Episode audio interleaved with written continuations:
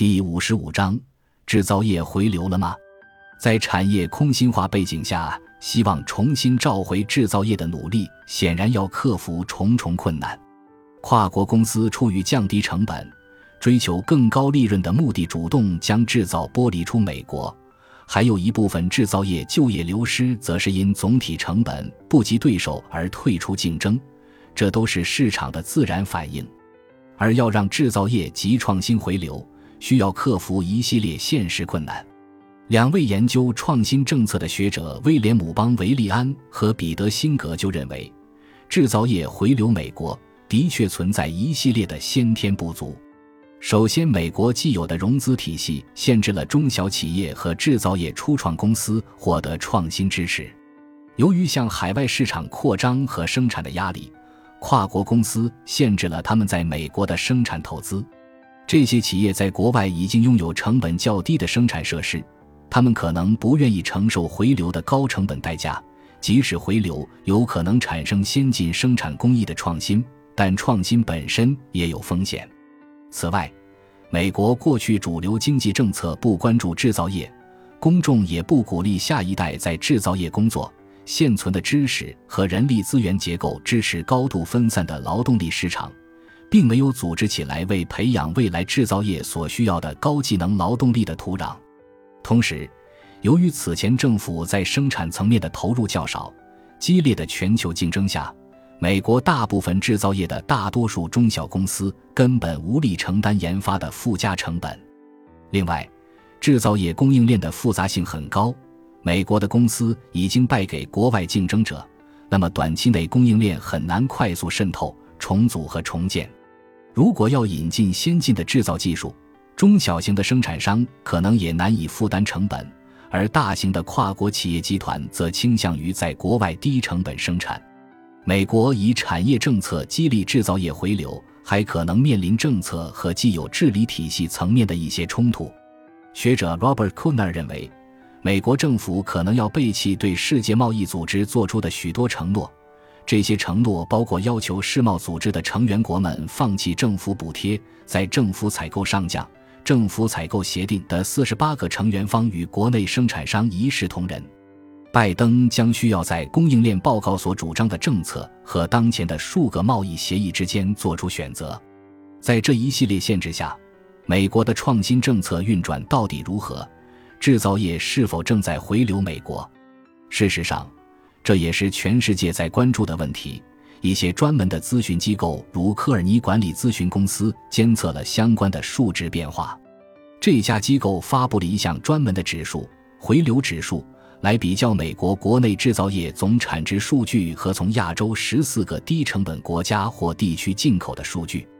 二零二零年四月，该公司第七次发布美国年度贸易回流指数报告，总结的是二零一九年的新数据变化。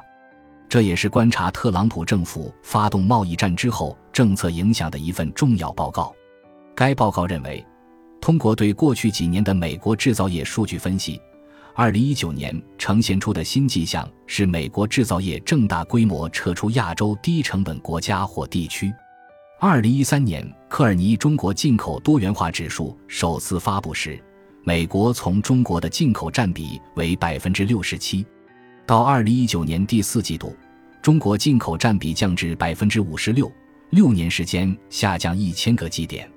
美国从中国减少并转向亚洲其他低成本国家或地区进口的三百一十亿美元商品中，有近一半转移到了越南。当然，该机构也认为，这一数据上的变化并非完全意味着美国从越南进口量的增加真的都是把生产从中国转到越南。其中有大量数据显示，为规避关税，中国生产商先将产品从中国运往越南。然后在原样或经小幅改动后，以越南产品转运到美国。这份报告认为，中美贸易战确实促进了2019年美国制造业回流指数大幅增长。当然，并非所有变化都对美国制造业有利。美国制造业仍面临许多重大挑战，例如贸易战也会导致美国出口量下降。而到了2021年，这家机构再次发布了基于2020年数据的报告。数据呈现出了与前一年并不一致的趋势。二零二零年，美国从十四个亚洲低成本国家或地区进口的制造业产品占美国国内生产总值的百分之十二点九五，高于二零一九年的百分之十二点零八。疫情爆发，美国制造业普遍停产，严重抑制了全球对美国制成品出口的需求。美国生产的放缓也增加了美国对低成本船舶进口的依赖。二零二零年夏天。美国国内产出回升，使得第三季度的回流指数回到正值区域。但总体而言，这家机构认为，新冠肺炎疫情使得最新的科尔尼回案指数变得复杂而难以简单从数值上做解读。另外，他们也观察美国企业主们的回流意愿。在调查制造业的高管时，这家机构发现，许多企业打算在未来三年至少重振部分制造业。一些高管表达了减少对任何一个国家制成品进口依赖的强烈意愿，这也呼应了拜登对供应链安全的强调。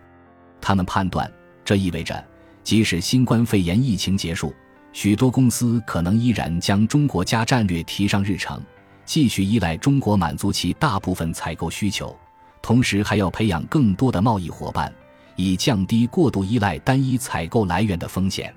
新冠肺炎疫情还给制造业回流带来了新的困难。过去三年，美国国内劳动生产率提高的趋势被疫情所打断。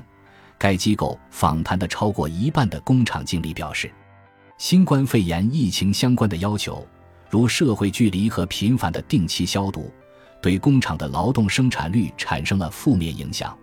此外，许多人曾以为新冠肺炎疫情导致的休假。裁员和失业率上升将缓解劳动力的长期短缺，但事实上却并非如此。科尔尼在调查中发现，百分之五十六的受访工厂主表示，与疫情爆发前相比，疫情中更难找到和雇佣合适的工人。许多员工宁愿选择留在家里照顾家人，因为拜登政府针对失业给出的补助和刺激政策几乎能覆盖他们的开支。还有一些人则为了避免被新冠病毒感染而拒绝工作。截至二零二二年三月初，二零二一年度的美国制造业回流指数并未释出。过去的一年，新冠肺炎疫情影响继续。在新冠肺炎疫情不断肆虐的局势下，一系列可变因素使得曾经本质上只是二元选择的离岸或回流，变成了一个更加复杂的决策集合。拜登政府试图重新振兴制造业的尝试将充满挑战。